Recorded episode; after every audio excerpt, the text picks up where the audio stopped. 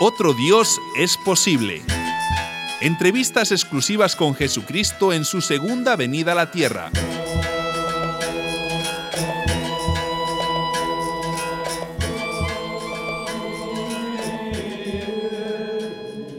Salve María, llena eres de gracia, el Señor es contigo, bendita tú eres entre todas las mujeres y bendito es el fruto de tu vientre Jesús. Santa María, Madre de Dios, ruega por nosotros pecadores. Continuamos en Nazaret, ahora en la Iglesia Cristiana Ortodoxa de la Anunciación.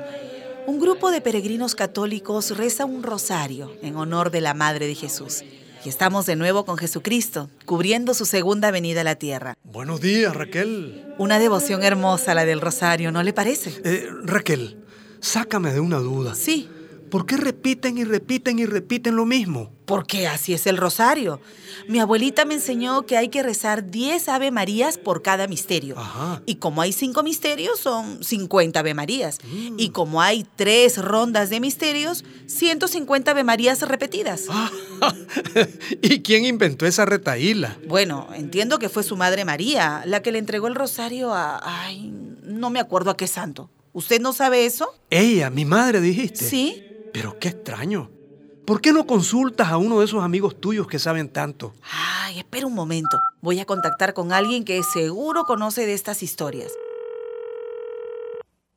Sí, Eh, Eduardo del Río Rius, el mismo. Eh, ¿qué tal? Habla Raquel Pérez, de Emisoras Latinas.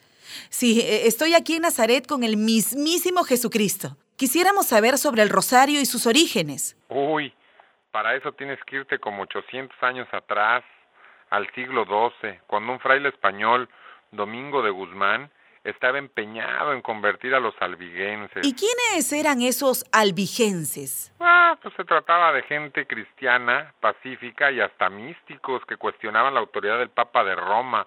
Entonces, este fraile dijo que la madre de Jesús se le había aparecido y le había dado un rosario para convertir a los albigenses. Eh, Raquel, Sí. pregúntale si se convirtieron. Eh, Jesucristo pregunta si se convirtieron. Pues, no les quedaba más remedio, porque a los que no se convertían, pues vaya, simplemente los quemaban vivos en la hoguera. ¿Cómo dijo? ¿Qué? Después, en el siglo XVI, al Papa Pío V ordenó que los soldados cristianos rezaran ese rosario antes de la batalla contra los turcos musulmanes, enemigos de Roma, claro.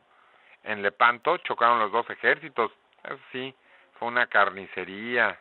El Papa declaró que gracias a la Virgen María habían aplastado a los musulmanes. Qué cosa tan abominable. Aunque también Jesucristo.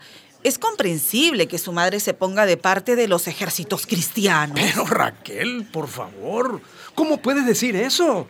No hay ejércitos cristianos. Los ejércitos están hechos para matar. Y mi madre nunca mató ni ayudó a matar a nadie.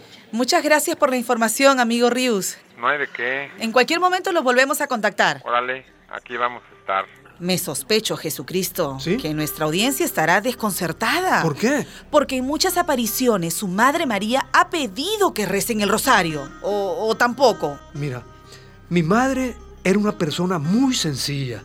¿Cómo crees que ella va a pedir que la saluden repitiendo y repitiendo y repitiendo 50 mil veces la misma oración? Pero hay personas sencillas. Mi abuelita, por ejemplo, que rezan el rosario. Así encuentran paz en su corazón, se acercan a Dios. Bueno, eso es como quien se sienta junto a un río y la música del agua le sosiega el espíritu. Pero que ni tu abuelita ni nadie crea que por repetir y repetir y repetir una oración van a ser más escuchados por Dios. Porque Él, Él ya sabe lo que necesitamos antes de pedírselo. Entonces, ¿qué oraciones debemos rezar? Más aún, ¿sirven para algo las oraciones? No pierdan nuestra sintonía, ni dejen de visitar nuestro sitio web, emisoraslatinas.net.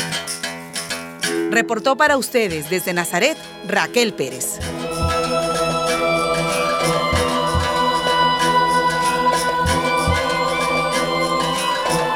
Otro Dios es posible. Entrevistas exclusivas con Jesucristo en su segunda venida a la tierra. Una producción de María y José Ignacio López Vigil con el apoyo de Forum SID y Christian Aid.